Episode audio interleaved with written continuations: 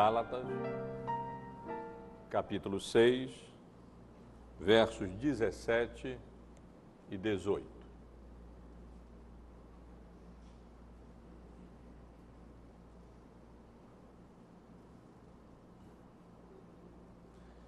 Quanto ao mais, ninguém me moleste, porque eu trago no corpo as marcas de Jesus a graça do nosso Senhor Jesus Cristo seja, irmãos, com o vosso espírito. Amém. Eu não sei exatamente qual é a impressão dos irmãos ao lerem esses últimos versículos que nós acabamos de ler na, da carta que o apóstolo Paulo escreveu às igrejas da Galácia. Eu, eu creio que, como eu, os irmãos devem estranhar um pouco, especialmente ao lerem o versículo 17. Quando o apóstolo Paulo diz: Quanto ao mais, ninguém me moleste, porque eu trago no corpo as marcas de Jesus. Certamente os irmãos não estranham o, o último versículo da carta, o verso 18, porque se leem, se lerem os demais, as demais cartas do apóstolo Paulo, encontrarão bênçãos semelhantes a essa que nós encontramos aqui. Algumas um pouco mais elaboradas, outras até um pouco menos, mas é comum nas cartas do apóstolo Paulo ele é, concluir os seus escritos com uma benção, suplicando o favor, a misericórdia e a graça de Deus sobre os seus leitores, como ele faz aqui no final da carta, no verso 18. Mas o verso 17 é estranho, não é, irmãos?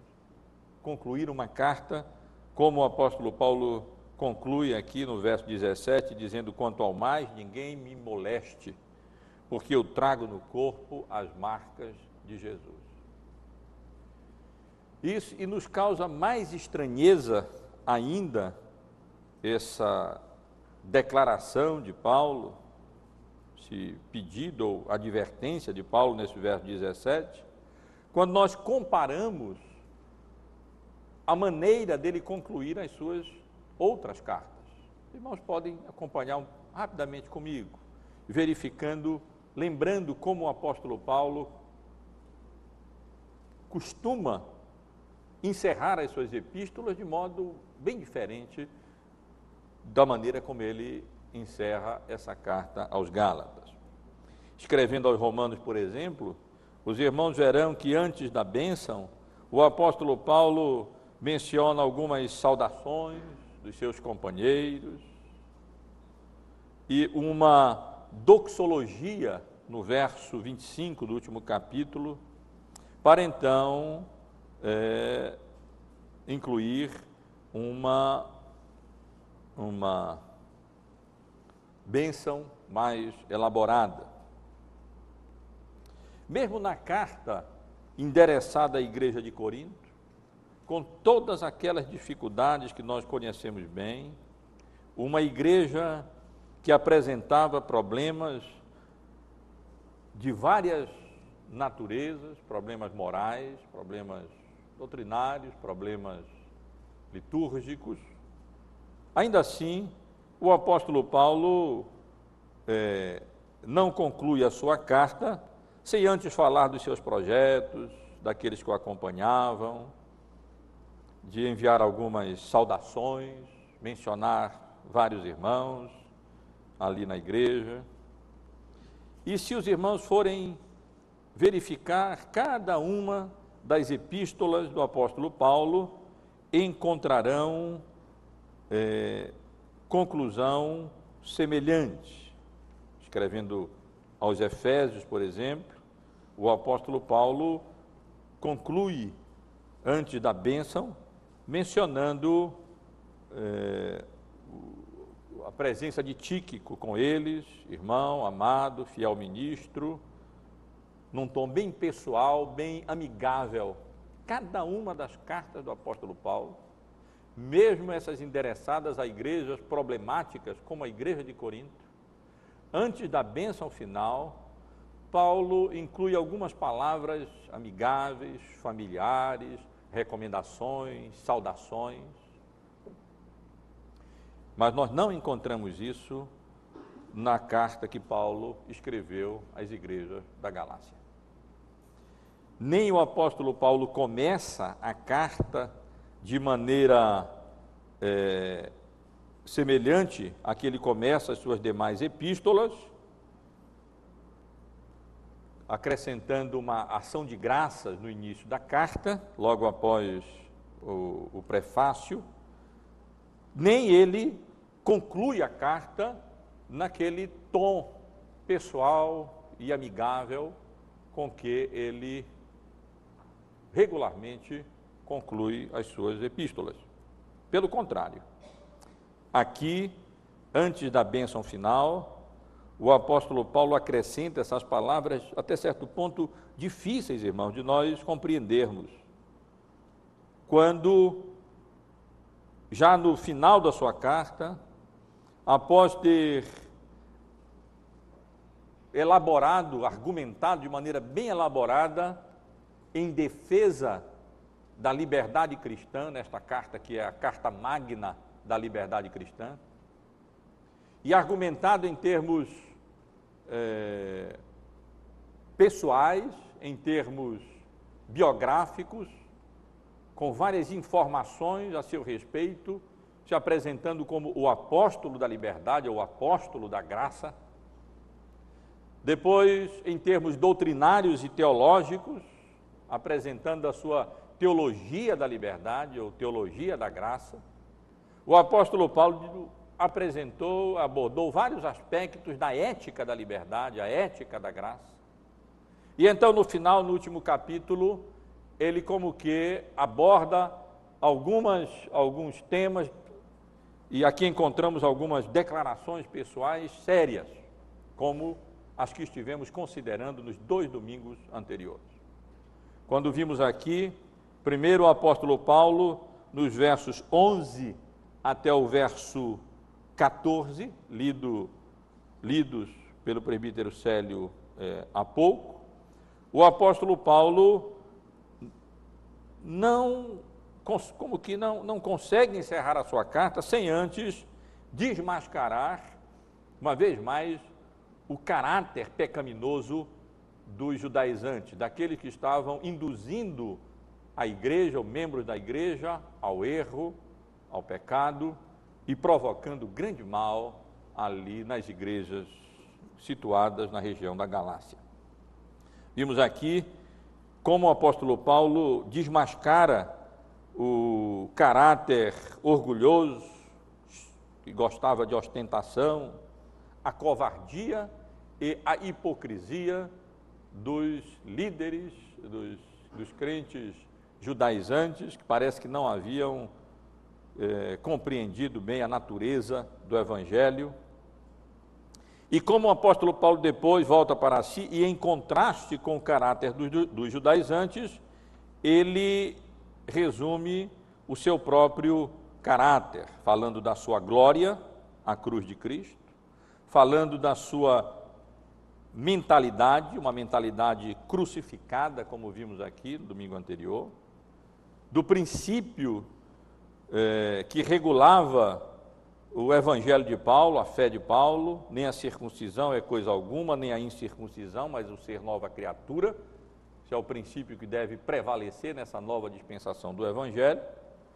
E também a vontade de Paulo expressa no versículo 16, que todos quantos andarem de conformidade com essa regra, a eles Paulo desejava paz e misericórdia é, sobre essas pessoas. E agora, meus irmãos, depois de ter praticamente argumentado de todas as maneiras que ele podia, biograficamente, teologicamente, de maneira prática, de maneira ética, o apóstolo Paulo é, precipita a conclusão da sua carta sem aquelas palavras familiares comuns nas suas demais epístolas, mas com uma declaração dura. Na realidade, temos para considerar hoje esses dois versículos que são dois, dois assuntos de, certa, relativamente distintos. Né? Aqui nós temos dois pequenos parágrafos, um no verso 17 e um no versículo 18. Temos, portanto, dois, dois, duas divisões naturais principais nesses versículos que lemos. A primeira contendo um pedido, mais um pedido em termos de quase que como de uma advertência, e a última é a, a bênção do apóstolo Paulo.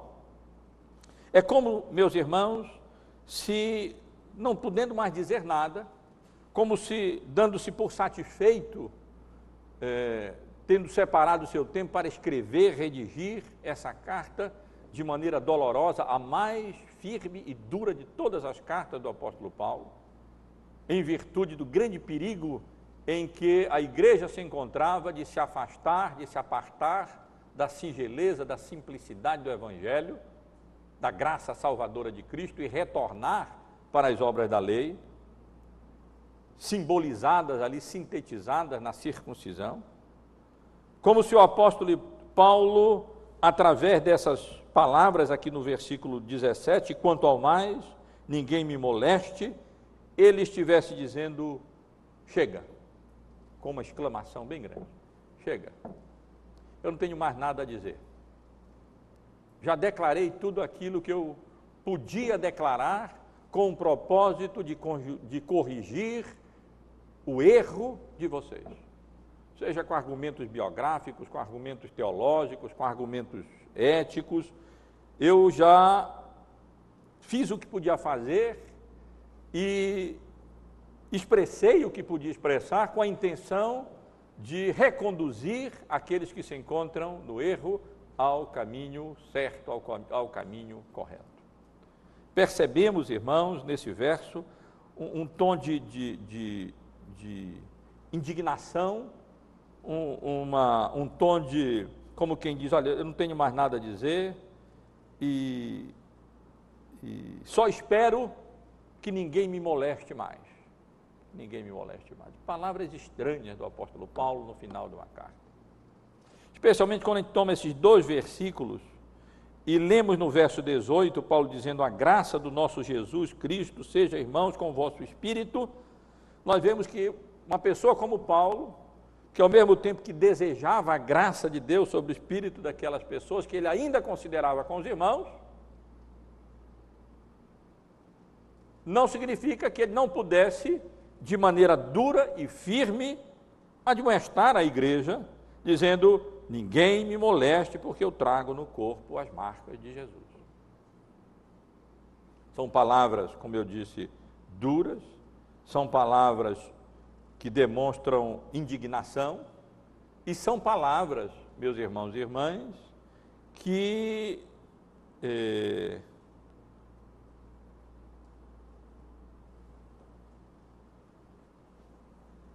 parecem transmitir, dar a ideia de que Paulo está dizendo assim: eu tenho, eu tenho mais o que fazer. Eu não vou dizer bem assim, mas como se Paulo estivesse dizendo: já chega, já chega. Fui a, fui a, fui a essas cidades de Listra, Icônio, Antioquia, Derbe, anunciei o Evangelho, podemos imaginar com boas bases históricas, porque estivemos aqui considerando a obra missionária de Paulo ali na Galácia durante a sua primeira viagem missionária e vimos como o apóstolo Paulo esteve ali anunciando o Evangelho, pregando o Evangelho da graça salvadora de Deus em Cristo, se concentrando especialmente na, na, na, na realidade, no fato de que a salvação não é por obras da lei, mas é exclusivamente pela graça de Deus em Cristo Jesus. E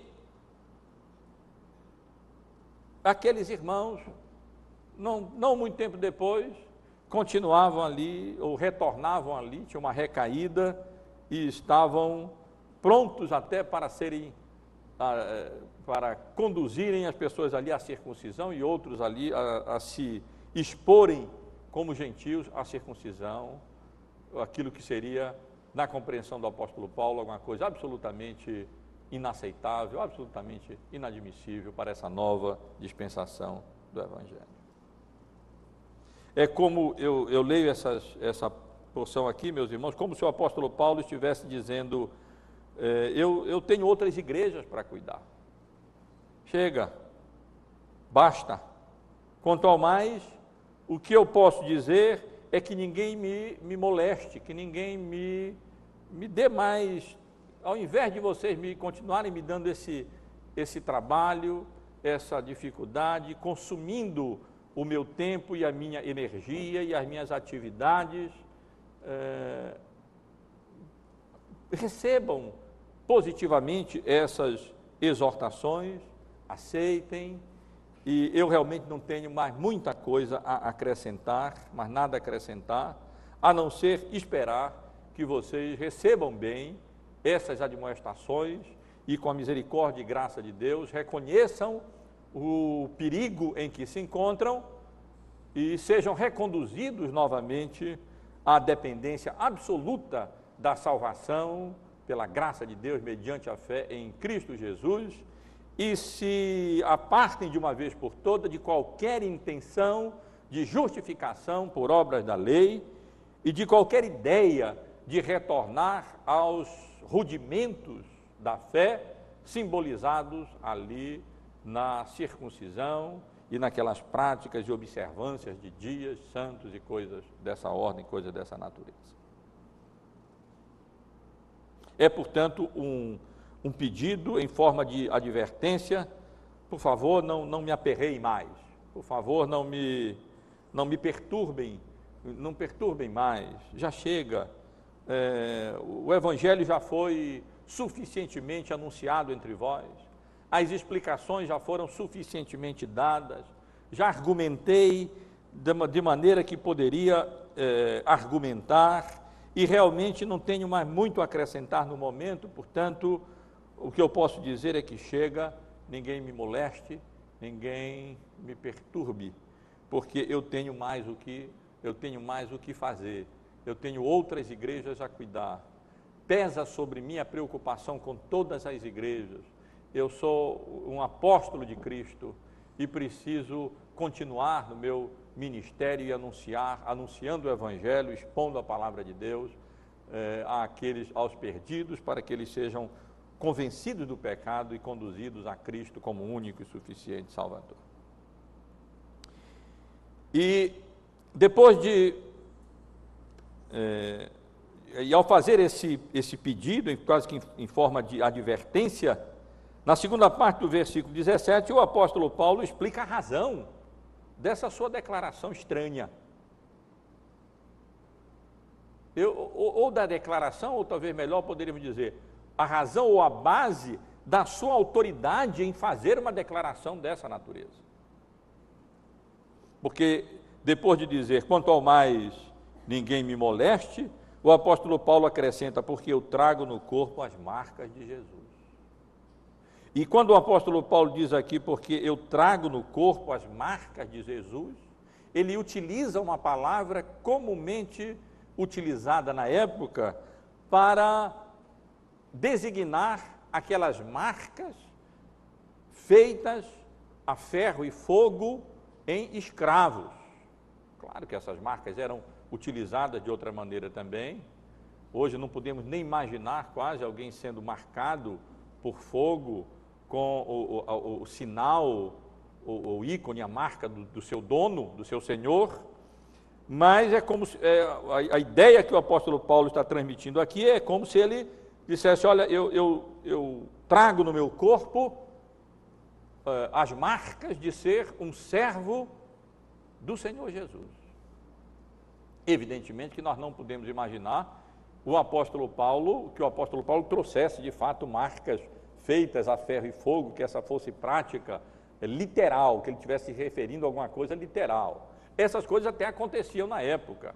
Havia religiões que utilizavam essas marcas da sua religião no seu próprio corpo, mas a Bíblia condenava esse tipo de coisa e nós não podemos imaginar o apóstolo Paulo fazendo isso. Paulo se refere a outra coisa, mas ele, a, a ideia que parece dar é que o apóstolo Paulo faz essa declaração séria e grave e consubstancia essa declaração séria e grave, dizendo: ninguém mais é, me moleste, quanto ao mais ninguém mais me, me moleste, é, em contraste, porque eu tenho as marcas de Cristo, trago no corpo as marcas de Jesus, em contraste com a circuncisão. Eu, eu compreendo que Paulo utiliza isso em contraste com a circuncisão. Ele está dizendo: vocês têm uma marca no corpo, é verdade, a marca de circuncisão do prepúcio. E dá um valor exagerado a isso nesse momento em que essa, isso já nem tem mais sentido. Na realidade, esse valor exagerado não deveria ser dado nem na antiga dispensação, porque o, importa, o, que importava não era tanto a circuncisão do prepúcio, mas aquilo que a circuncisão do prepúcio simbolizava, isto é, a circuncisão do coração. Mas muitos judeus tinham dificuldade em compreender isso. E eles colocavam mais valor no rito, no símbolo, na circuncisão, do que na realidade simbolizada na circuncisão. E o resultado, meus irmãos, era o que estava acontecendo aqui, ali nas igrejas da Galácia. Quando crentes judeus, com uma má compreensão do Evangelho, eles estavam é, insistindo indevidamente que os, os gentios que se convertessem teriam que ser obrigados a seguir a lei de Moisés, observar a lei de Moisés, e deveriam se circuncidar, se transformando em judeus, para só então serem de fato aceitos como cristãos e justificados e considerados justos diante de Deus. E é como se o apóstolo Paulo estivesse dizendo: Eu tenho uma outra marca no corpo. Não as marcas da circuncisão, que ele também tinha, mas não valorizava isso como judeu. Mas eu trago no corpo as marcas de Jesus, como um soldado de Cristo, marcado por ele. E certamente, meus irmãos, aquilo a que o apóstolo Paulo é, se refere com essas marcas são os seus sofrimentos, as suas as cicatrizes dos sofrimentos aqui designados marcas de Jesus, porque foram recebidas a serviço de Jesus e por amor a Jesus e com vistas à promoção do seu reino aqui nesse mundo.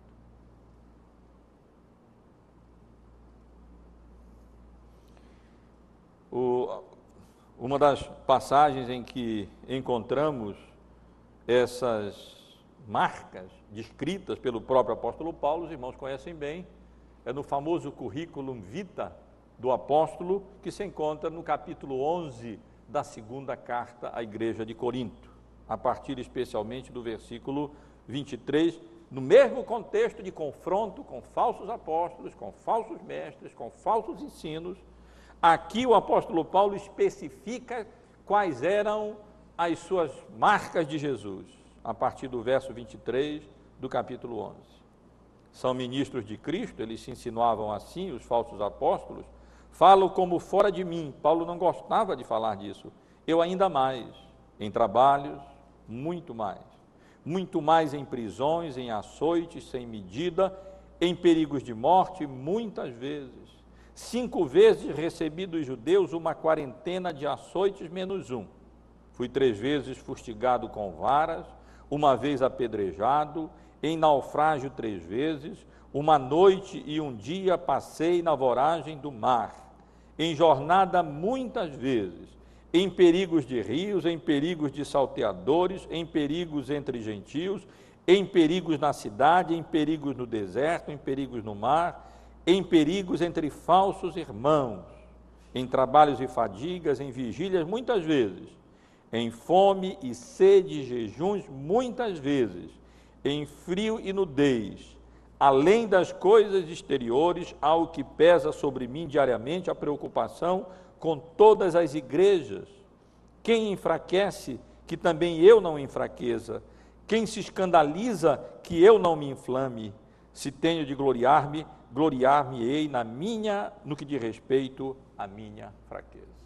Meus irmãos, Essas sim são as marcas de Jesus que o apóstolo Paulo carregava no seu corpo.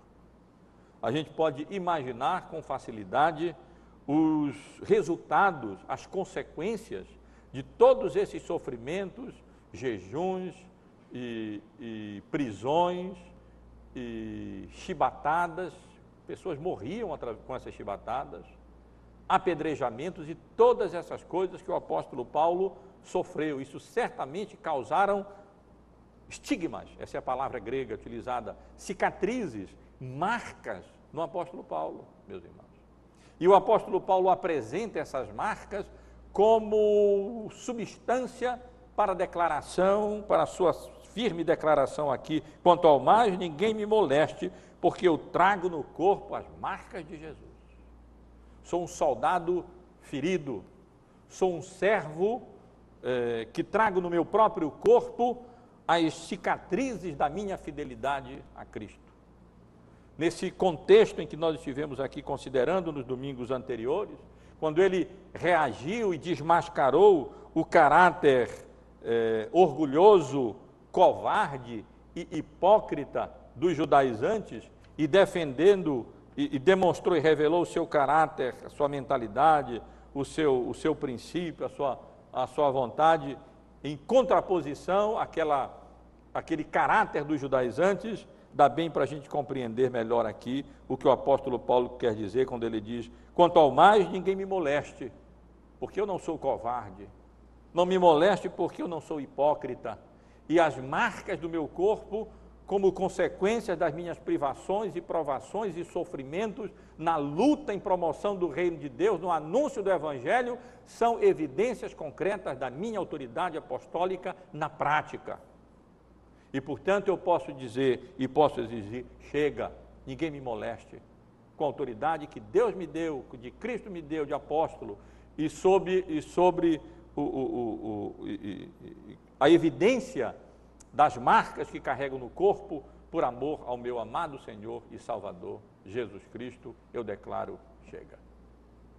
E meus irmãos, aqueles crentes da Galácia tinham razão para compreender isso muito bem porque algumas dessas piores cicatrizes que o apóstolo Paulo carregava no seu corpo, ele as adquiriu exatamente na Galácia.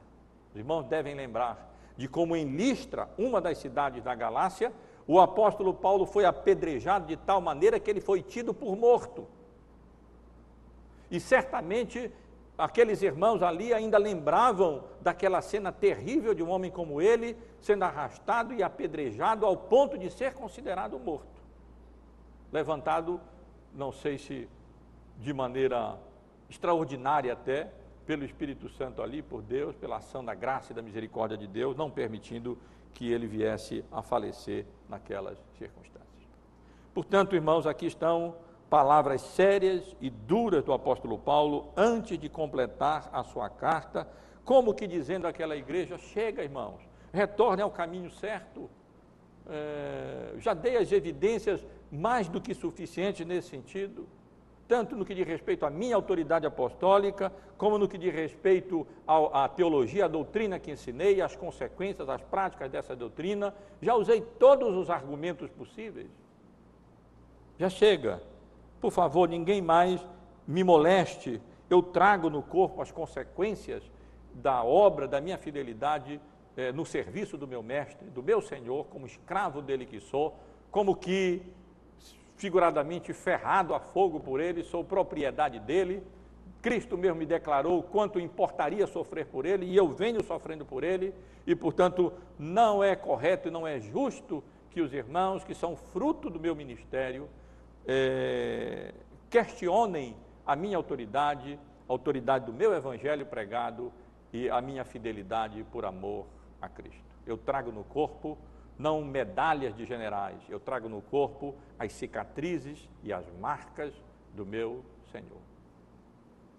Adquiridas em combate, adquiridas no, no, no, na obra missionária, como consequência da minha atividade de pregador do Evangelho, de embaixador do Evangelho, é que eu trago nos meus corpos as, as, as feridas e as cicatrizes e as marcas num certo sentido, semelhante às marcas do meu Senhor, que também eh, foi ferido e, e, foi morto pela, através do seu, do seu ministério como consequência da sua fidelidade, sendo obediente até a morte e morte de cruz do Calvário.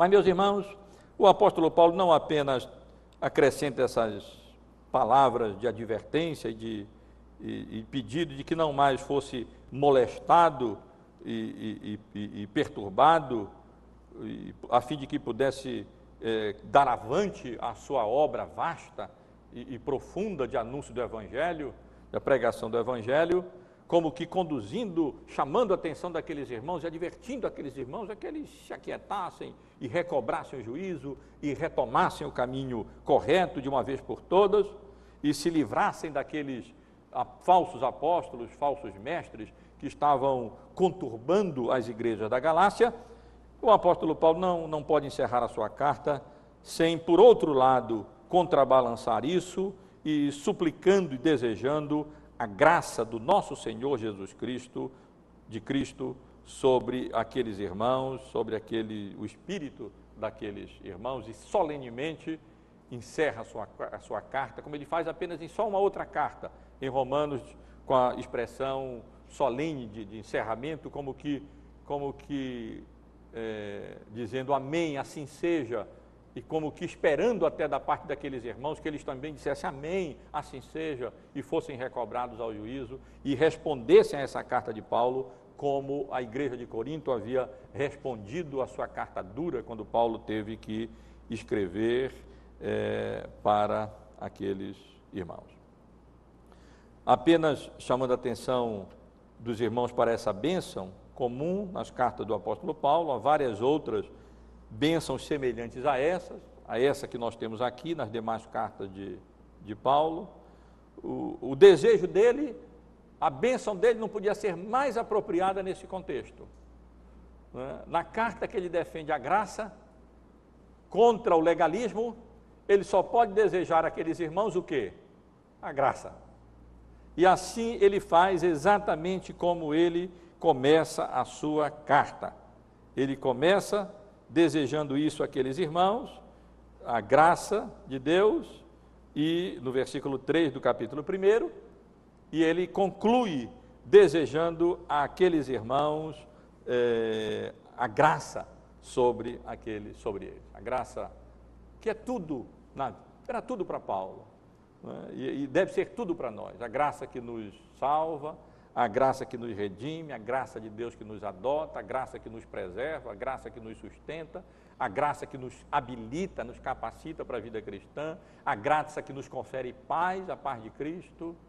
Era isso que o apóstolo Paulo desejava para aqueles que, apesar de todas essas lutas, apesar de todos esses problemas, apesar de todo esse perigo em que eles se encontravam, todos esses desvios, e todos esses problemas que acarretavam para o apóstolo Paulo, ainda assim, Paulo os considerava irmãos.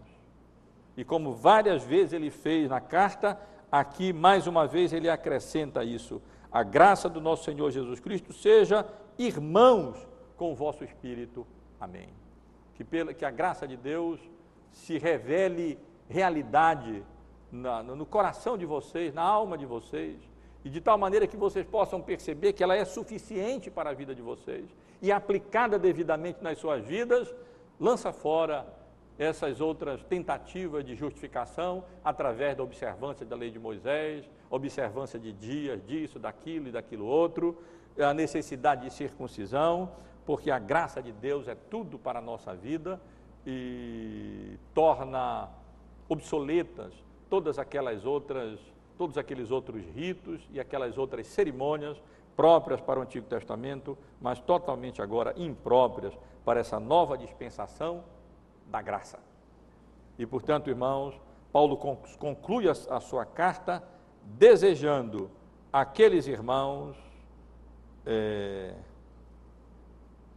a graça de Deus operando e agindo realmente e profundamente não apenas externamente, mas na alma deles, no espírito deles, no coração deles, produzindo crentes singelos e sinceros e genuínos e verdadeiros, que valorizassem de fato a graça que estava sendo tão desvalorizada por eles quando eles estavam colocando ênfase não na obra salvadora de Deus em Cristo, mas na observância de lei e em ritos judaicos que não tinham mais lugar na nova dispensação do Evangelho. E, a, e essa bênção de Paulo é, é, solene, a maneira como ele menciona aqui o, o dispenseiro dessa graça que é Jesus é solene, a graça do nosso Senhor Jesus Cristo, dando ali os, os títulos de Jesus e lembrando com essas palavras aqueles irmãos que essa graça vinha de alguém que era senhor das suas vidas, isto é, proprietário deles, como de Paulo, que trazia no corpo as marcas do seu senhor. Esse é o significado da palavra Senhor.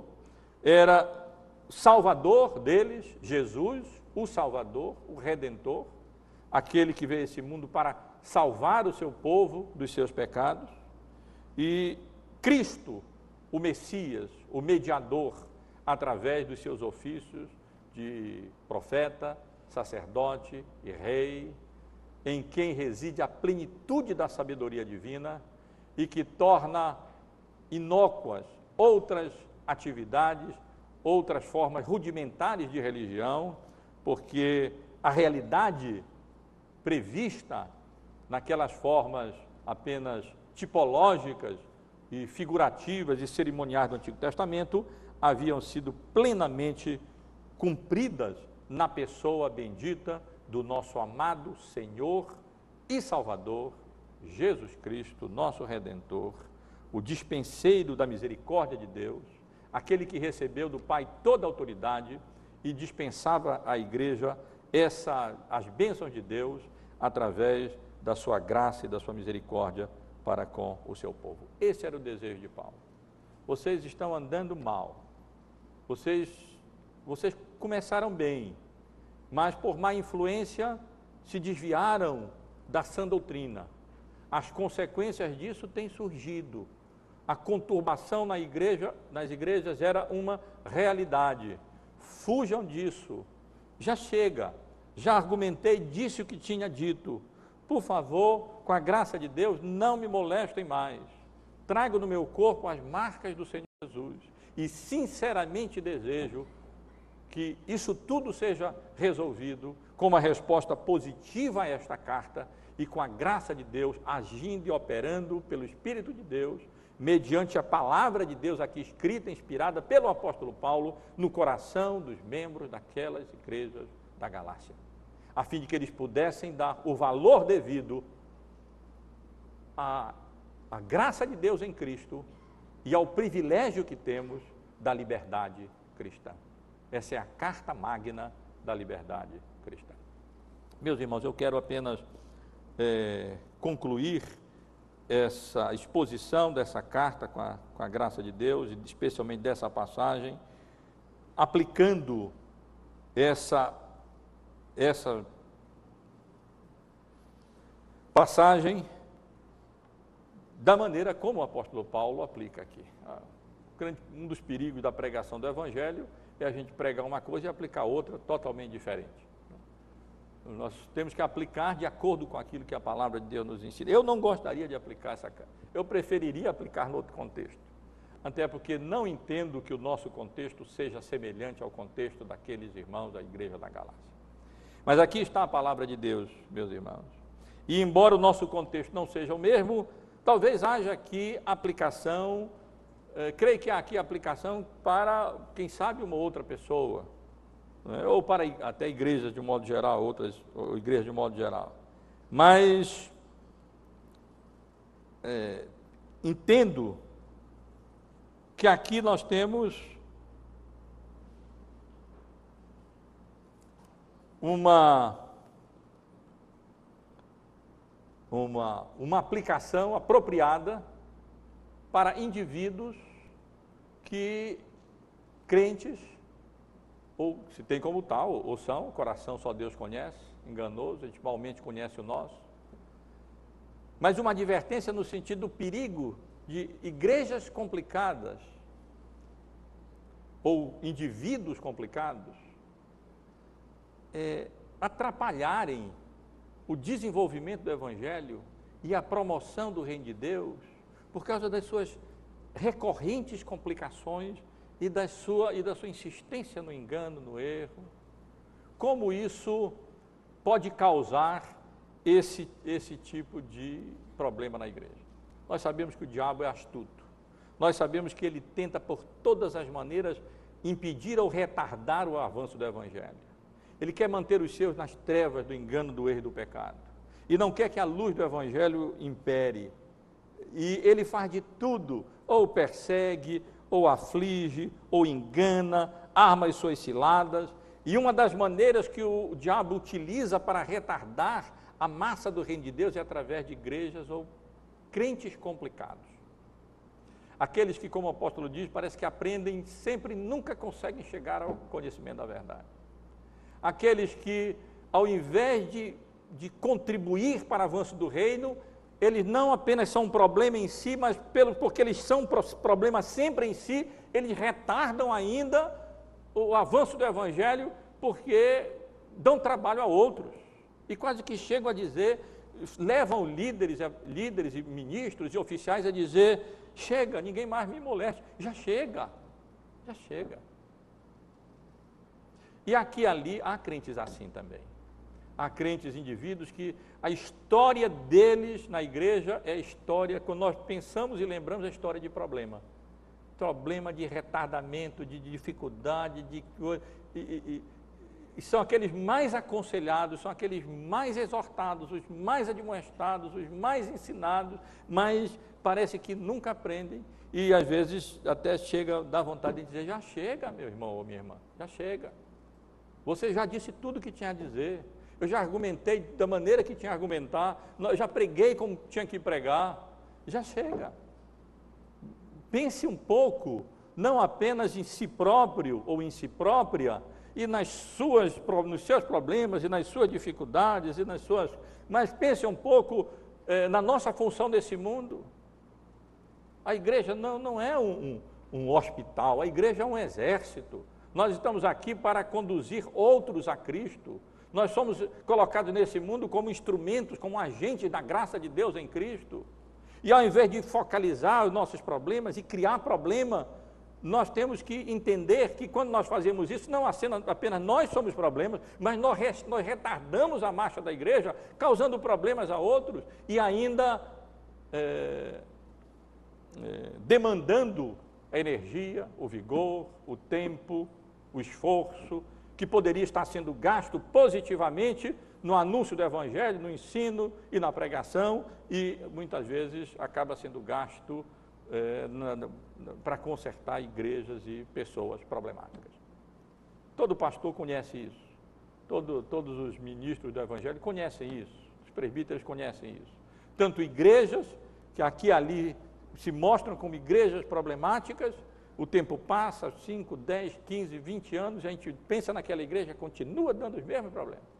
Continua uma igreja que, ao invés de ser um, um, um, um batalhão com que a gente pode contar para, o avanço do Evangelho, é um peso que retarda o avanço do Evangelho. E é triste, meus irmãos. E, e há pessoas assim também, é, é um pecado aqui, é um pecado ali, é um pecado acolá, é exortado aqui, é repreendido ali, é aconselhado ali, acolá, e, e, e retrocede e volta. Tem horas que a gente chega vontade, com vontade de dizer, quanto ao mar ninguém me moleste, não moleste mais, já chega. Use o seu, o seu eh, eh avance no Evangelho e, e seja utilizado como instrumento da graça de Deus para a promoção do reino de Deus e não para o atraso do reino e para, e para impedir o avanço do reino de Deus neste mundo. Oh, irmãos, é claro que nessa vida nós passamos por tribulações, aflições, nada mais legítimo que buscamos por socorro, busquemos por socorro, por ajuda, e aí prontos para, para isso nós devemos estar. Mas a igreja da Galácia, as igrejas da Galácia nesse momento eram um modelo daquilo que as igrejas não deveriam ser. E de que nós indivíduos não devemos ser. Continuaremos, claro, desejando a graça do nosso Senhor Jesus Cristo sobre essas igrejas problemáticas, ministros problemáticos, membros problemáticos, mas é bom que eles percebam e compreendam que, ao agirem assim, ao invés de cooperarem para o avanço do reino de Deus e para a glória de Deus, eles estão sendo utilizados como impedimento e, e, e, ao invés de contribuírem para o reino de Deus avançar, eles estão retardando o reino de Deus. Paulo termina a sua carta assim. E se eu quiser aplicá-la de maneira apropriada, eu tenho que terminar assim. Quanto ao mais, ninguém me moleste, porque eu trago no corpo as marcas de Jesus. Não penso, não penso que esse seja o contexto da nossa igreja. Graças a Deus por isso. Não é essa a atitude nossa, nem o sentimento nosso com relação à igreja. Graças a Deus por isso. Mas aqui e ali, nós não estamos isentos de, de que pessoas dessa natureza é, se façam presente e são reconhecidas pela liderança da igreja, não como crentes que contribuem, que ajudam, que participam, que estão dispostos, mas como que atrapalham e, e sempre dificultam e sempre demandam, é, significam problema e sempre causam dificuldade, sempre causam problema. Deus nos faça todos nós refletir e pensar, a fim de que, com a misericórdia e graça dele, longe de sermos esses empecilhos para a promoção do reino de Deus, descritos nesses membros, nessas igrejas da Galácia, nós sejamos como o apóstolo Paulo, uma pessoa utilíssima para a promoção do reino de Deus neste mundo, servindo ao Senhor com disposição, com empenho, e apesar de todas as suas tribulações, apesar de todas as suas aflições, apesar de todas as suas lutas, continuava como estivemos considerando ainda hoje mesmo pela manhã, com base no capítulo 4 da sua segunda carta eh, à igreja de Corinto, nos últimos versos, versos 16 a 18, dizendo: Por isso, não desanimamos, pelo contrário, mesmo que o nosso homem exterior se corrompa, contudo, o nosso homem interior se renova de dia em dia porque a nossa leve e momentânea tribulação produz para nós outros eterno peso de glória acima de toda comparação. Não atentando nós nas coisas que se veem, mas nas que se não veem, porque as que se veem são temporais e as que se não veem são eternas. Muitos dos problemas que consomem várias igrejas e vários indivíduos deixariam de ter tanta relevância e tanta importância se considerassem mais a vida do ponto de vista de Paulo e não do ponto de vista dos membros das igrejas da Galácia. Se considerassem a vida mais do ponto de vista da eternidade e da renovação do homem interior, apesar da corrupção do homem exterior, e do ponto de vista daqueles que vivem não atentando nas coisas passageiras e temporárias que se veem, mas naquelas que nós não vemos, mas que são eternas, olhando firmemente para o autor e consumador da nossa fé e colocando a nossa atenção não exageradamente nessa vida, nas dificuldades e lutas e problemas e atritos desta vida, mas é, para a glória, onde Cristo está sentado à direita do Pai. Que Deus nos abençoe, meus irmãos, como igreja. Deus nos dê a graça de, como igreja, sermos bastiões e, e, e soldados da graça de Deus. E com a misericórdia e graça dele, sejamos utilizados nunca como empecilhos para o avanço do reino de Deus, mas sempre como agentes da graça de Deus para o avanço, promoção do Evangelho e para a honra e para a glória do nosso Deus.